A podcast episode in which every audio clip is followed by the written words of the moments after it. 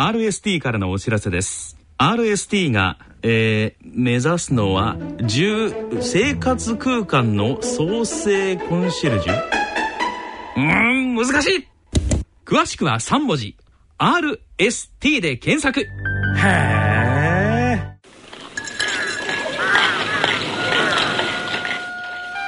静岡町角電気屋さんのコーナーです。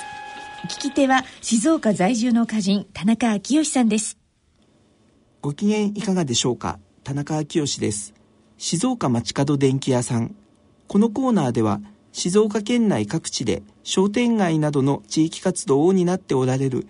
電気店の店主の方へのインタビューを通して静岡各地の様子電化製品をめぐるエピソードなどを静岡県在住の私田中昭義が伺ってまいります。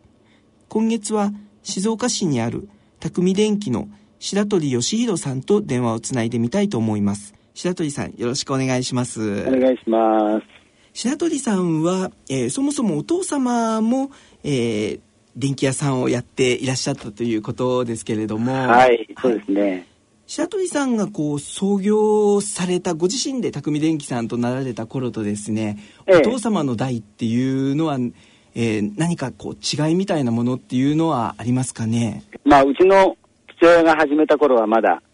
あの本当にテレビが町内村の中にも1台あるかどうかって、村長さんのうちと、はい、それとあとあのうちぐらいしかなかったぐらいの時代ですからなるほど。でまあ近所の方がねあの相撲番組とか、はい、あの見に来てる写真とかが残ってますようちに。ああそうなんですね、えー、すごく、えー、町内に1台っていう時代だと今もう一部屋に1台とかですね。そうです、ね、あのそういう状況の中でなかなか町内に1台っていうこう想像ができない世代の方もいらっしゃるかもしれないと思いますけれども、うん、ちなみに昭和でいうとどのぐらいの頃ですかね？から僕が生まれたのは昭和32年ですから、はい、大概その辺だと思いますけどね。生まれた頃か生まれたその辺にうちの父親があの商売始めてると思いますんで。なるほどなるほど、えー、いやでもそういう時代だとやっぱり町内に一台で皆さんがこうテレビを見に集まってこられると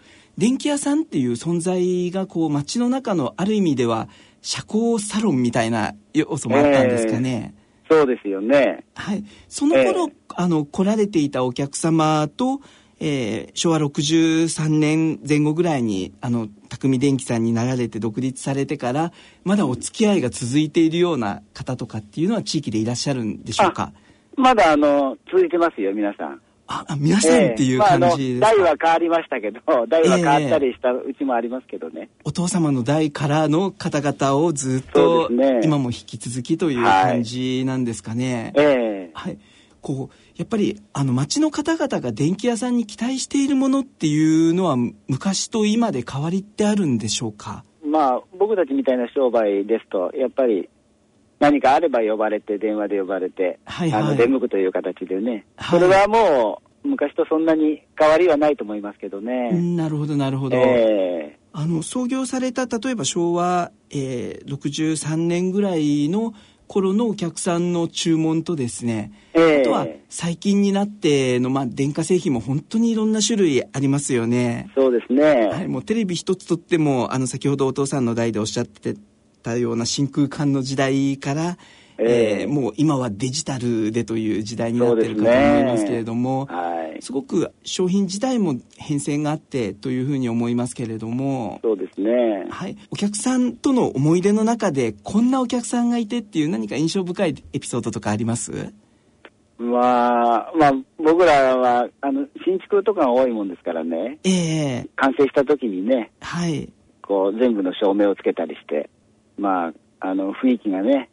こう、ああ、そこが良かった、ここが良かったってお客さんにこう言ってもらえるのがね、やっぱり、あの、一番いいんじゃないですかね。完成した時のね、家がね。なるほど、なるほど。えー、すごくでも、町内のこう、例えば、あちらこちらに、あの、匠電機さんが関わったご自宅というのがある状況なんですかね。うん、あ、えー、何軒かやっぱりありますよね。はい。そうすると、やっぱりその前を通ったりされると、えー、あ、ここは、あの、私が仕事した場所だっていう感じで、えー、電気の状況どうかなとか気になったりもされます？そうですよね。えー、で、では、えっ、ー、と、あの私も、えっと、東京と静岡を拠点にしながらなんですけれども東京に比べたらもうこの静岡あたりっていうのはすごくご近所付き合いというのも丁寧にされてるなっていうふうに思ったりもするんですけれども、うん、そうですね。はい。そういう中でこう町の電気屋さんの果たす役割っていうかですねうん、あの単にこう電化製品を直してくださったり配線をつなげてくださるだけじゃなくて、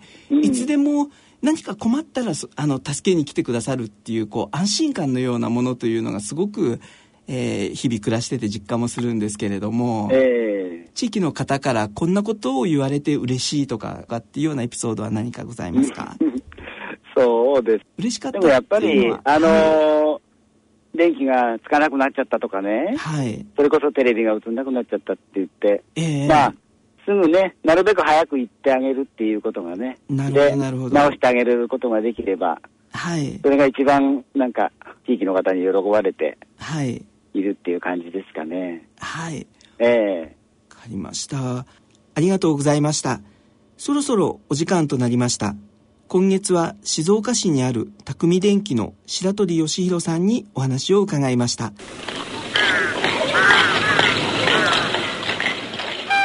静岡町角電気屋さんのコーナーでした。聞き手は静岡在住の歌人田中昭義さんでした。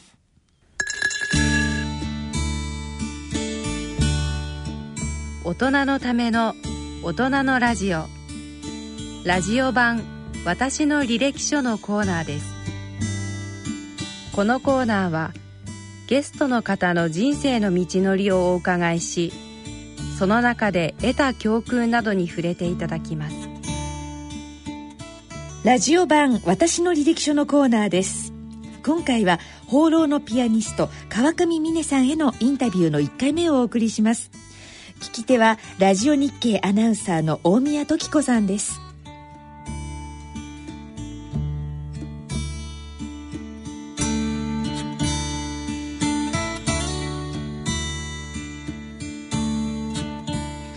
ラジオラジオ版私の履歴書のコーナーです。今回はピアニストの川上美音さんをお招きして川上さんのお話と川上さんの音楽とで綴ってまいりたいと思います。こんにちは。こんにちは。あの川上さんはまああの放浪のピアニストというようなことがこの CD のジャケットに書いてあったんですけれどもどのぐらいの国を、まあ、放浪といっても旅じゃないんですよね。住んだりなさるんですよね、ねえ。ー、どのぐらいの国へいらっしゃいました？ちゃんと数えたことはないんですけれども、えー、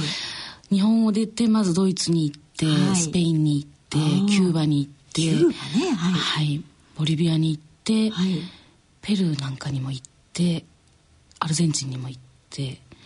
それからまたキューバに戻ったコロンビアにまたしばらく行ってまたキューバから、えー、スペインに戻り 言いながら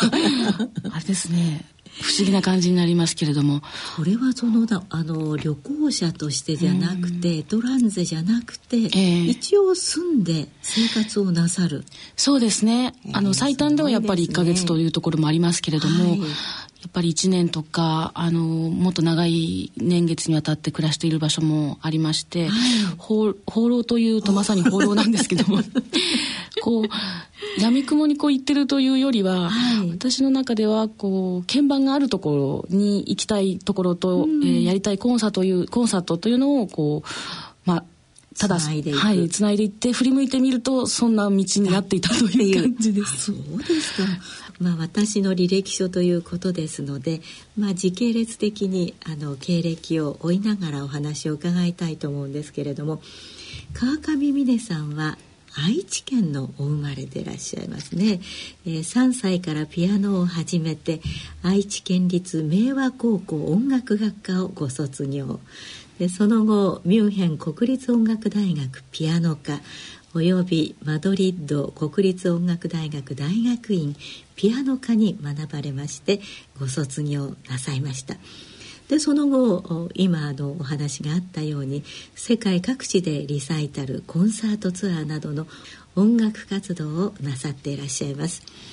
でまあ最近2013年は日本とスペインの交流400年事業のまあ、公式ピアニストとしてテーマ曲の作曲を手掛けられています、まあ、特に日本とスペインの両皇太子が出席されたマドリッド王立劇場での日本スペイン交流400年開幕記念音楽会ではメインソリストとして舞台に立たれてそして芸術監督として演出をなさいました。であの日本の皆様もこの模様は NHK の総合テレビで、まあ、ドキュメンタリーとして放映されまして、えー、ご覧になってご記憶の方も多いのではないかと思います。そしてあの川上さんは大変あの語学が達者でいらっしゃいまして、えー、ドイツ語と日本語の同時通訳の資格もお持ちと伺っております。まあ、それではこの多彩な川上さんに、まあ、人生の履歴を時系列を追ってお話を伺ってまいりたいと思います。Su Alteza Imperial, el Príncipe Heredero de Japón, Sus Altezas Reales, los Príncipes de Asturias, distinguidas autoridades e invitados, buenas tardes y bienvenidos a la gala inaugural del año dual que conmemora los 400 años del intercambio entre España y Japón. A continuación, la señora Keiko Takeshita va a anunciar el inicio de la gala. 皆様こんばんは竹下恵子でございます、えー、私たち日本人を魅了してやまないスペインとの歴史ある交流事業に親善大使として参加をさせていただきますことは大変に嬉しくまた光栄に存じておりますどうぞ最後までごゆっくりお楽しみくださいませ Muchas gracias.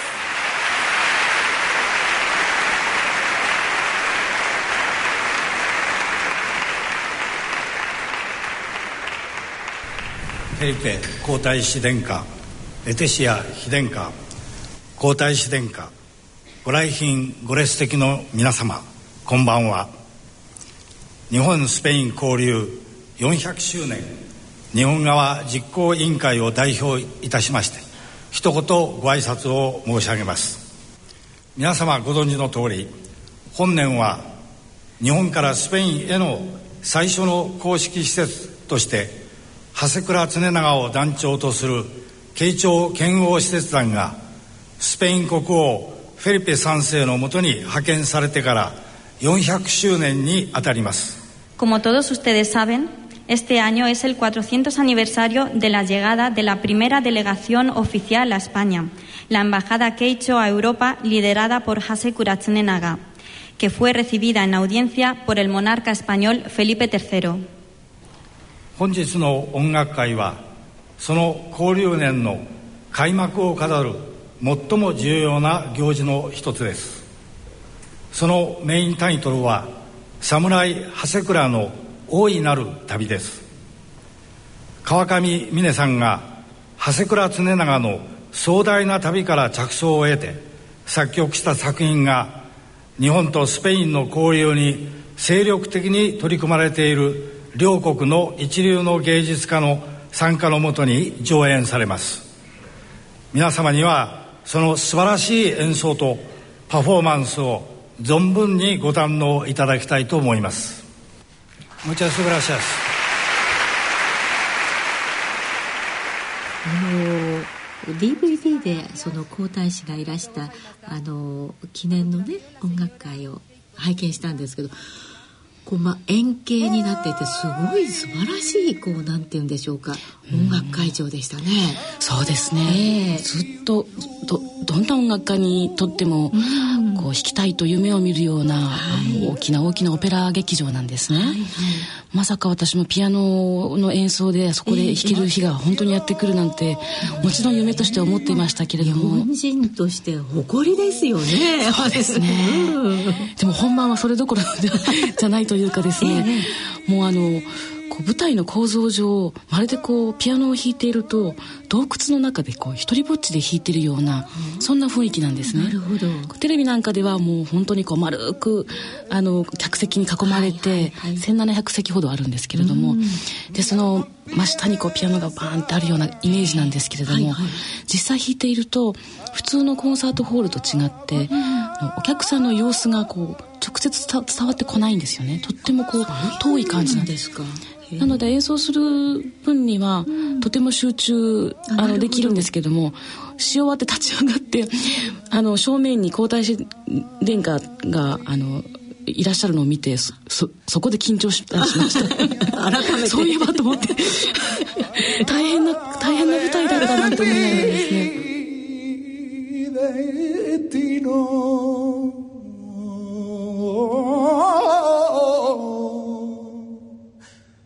そうですか、はい、で他にはあの川上さん以外の音楽家はそこで、あの演奏なさったりそうですね。やはり交流というのが大きなテーマでしたので、大変まあ難しいテーマではあの、ありまして今年400年の、まあ、きっかけとなったその長谷倉常長という400年前の仙台藩のお侍さんが、えー、スペインにやってきたということが400年の、ね、はい、きっかけなので、はい、その彼がたどった軌跡を軌跡を何らかの形でこの王立劇場の舞台でさまざまな芸術家と一緒に表現をしたいというのがこの演奏会の、まあ、一番の趣旨だったんですね。なのでスペイン出身の例えばフラメンコの歌い手とかそれからあの日本出身の、えー、フラメンコを踊られる舞踏家の先生とか、あるいはその今井翼君っていうあのジャニーズで活躍されてる彼も非常にスペインによくあの、まあ、来ている大変スペイン通な方ではい。あのまあ、翼くんも参加してくださって彼はそのおのおの、うん、おのという、まあ、手段を使って、えー、長谷倉常長の心を表現すると、うん、それからとこう若い、えー、音楽家たちによって、まあ、結成されているオーケストラだったりとか、うん、まあ、いろんな音楽家と一緒になって音楽家あるいは芸術家たちとですね、まあ、舞台舞台を作ったという感じなんですけれども。なるほどね、はい、そういうこうなんて言うんでしょうか舞台をスペインがまあ作ってくれたということは本当にありがたいですよね。日本でもやぜひそういうのもあの全国でね、そうですね、ね、あってもいいんじゃないか。特にあの仙台っていうかね、はい、宮城県ではあってもいいんじゃないか。そうですね。それはぜひ私たちも1 年間ね、はい、そうですよね。考えていることで、やはりこうこういう演奏会を通して思ったのはやっぱりその演奏会やってるその瞬間はもちろんあの交流交流コンサートなんですけれども、はい、やっぱりこれを作り上げていく今1年ぐらいかけていくその過程そのものが本当にこうまさに交流事業なんだと思いました。ね、そういうところにこうなんて言うんでしょうか。あのヨーロッパの、まあ、政府といいますかあのこう文化的な事業に大変お金を使っているなという感じがして、うん。日本も真似してねやっぱり文化的なことにあのお金を使ってほしいなというふうに思いますね。えー、そうですね、ですが、まあ、あのぐっと近くなりましてねあの日本ではその2011年のまあ今頃といいますか3月11日にもう本当に大きなねあの震災あのがあったんもう全地球的に有名な震災で特にあの東北それから長谷倉常長の宮城ねその辺りが大きな被害を受けたんですけれどもあの川上さんはそれどこで、ま、と日本にいらしたんですか？いえその時は、えーと、スペインにおりました。そうですか。やっぱニュースでも。あニュースではなくてですね、えー世界中の友達からメールと電話がかかってきて、特にスペインの友達からはもうびとにかくそれをそれを受けて慌ててニュースを見て、で数日後に私も演奏会で日本に帰る予定があったんですけれどももちろん全てそれはキャンセルになりましてでしばらくじっとスペインに半年ぐらいですかね。もう多分初めてです。あんなに どこにも行かないで。はいそうでした。じゃあその長谷倉常長も関係のしている釜石ですか？どこですか、えーと、石巻石巻ですかね、はい、その辺りの被害も大変だったんですけれどもあのその震災を受けた方々との、まあ、交流といいますか、はい、そういうのはどうだったんですか、これは本当にいろんな形で私もいろいろ考えたり、もちろんその震災直後というのはもう他の音楽家たちと同時に同じように私も何ヶ月ももうピアノに向かえない時期もあった中で、やっぱりこう自分でできることというのを考えた、考えると長谷倉常長につながるんですね。なぜかなぜじゃあ彼らがそもそも400年前に、あんな大冒険、まあ、あんな大変なことをしてまでも船を出したかというその理由の一つの説なんですけども、はい、それがその2000、えーと、400年前のつまり、えーと、1611年ですよね、に、えーとまさにまさに今回のその東北の震災があったと同じ地域で、大変大きな津波と地震が起こってるんです。慶長の大地震。大地震大津波っていうんですけれども。でおそらく、まあ、一つの説によりますのでこれは確実というわけではないんですけれども、はい、私もしどうしてもそれを信じてしまいたくなるほどつながってるなと思うのは、うん、結局その伊達政宗が復興を目的としてスペイン当時の世界で最大と言われた帝国と通称するためにこれはもう仙台藩が直々にもう直談判をして、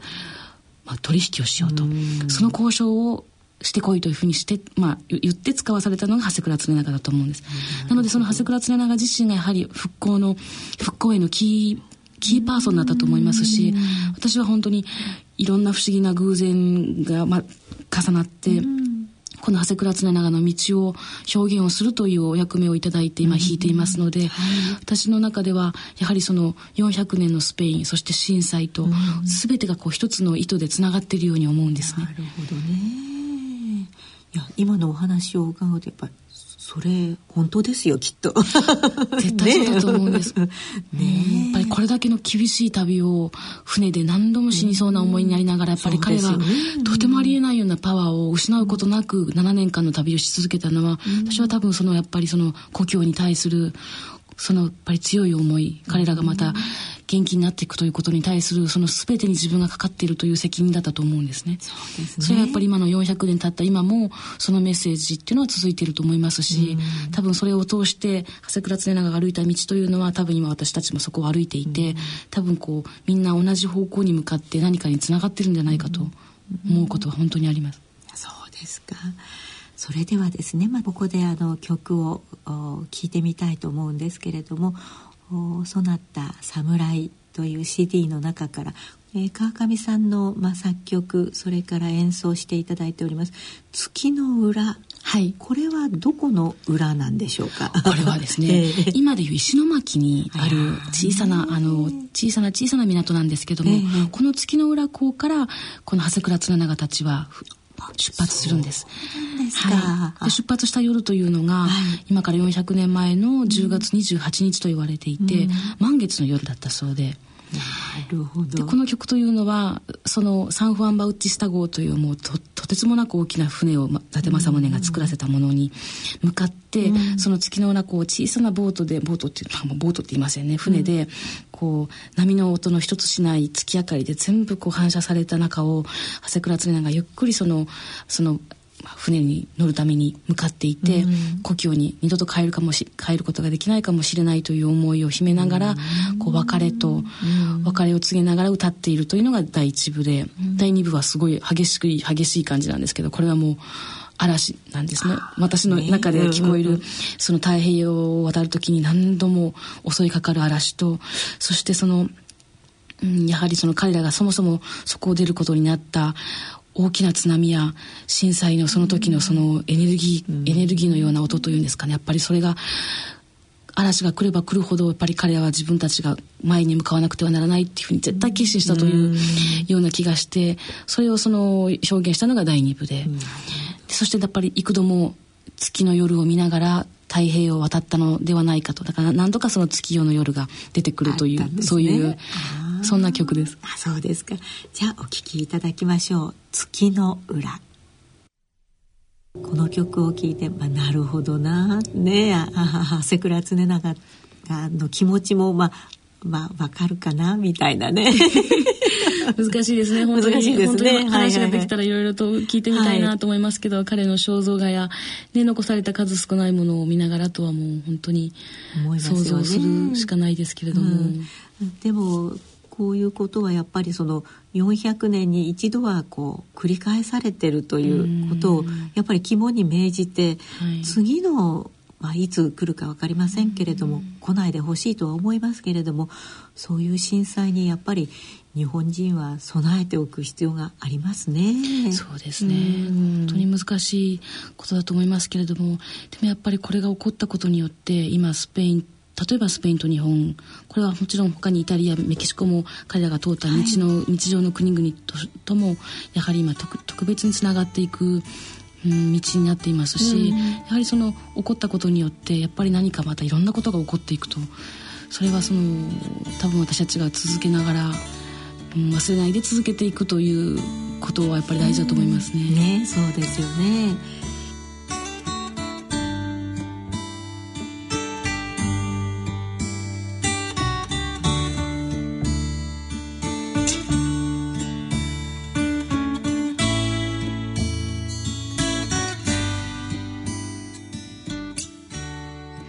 ラジオ版私の履歴書のコーナーでした。今回は放浪のピアニスト川上美音さんへのインタビューの1回目をお送りしました。聞き手はラジオ日経アナウンサーの大宮時子さんでした。この続きは次週の放送でお送りします。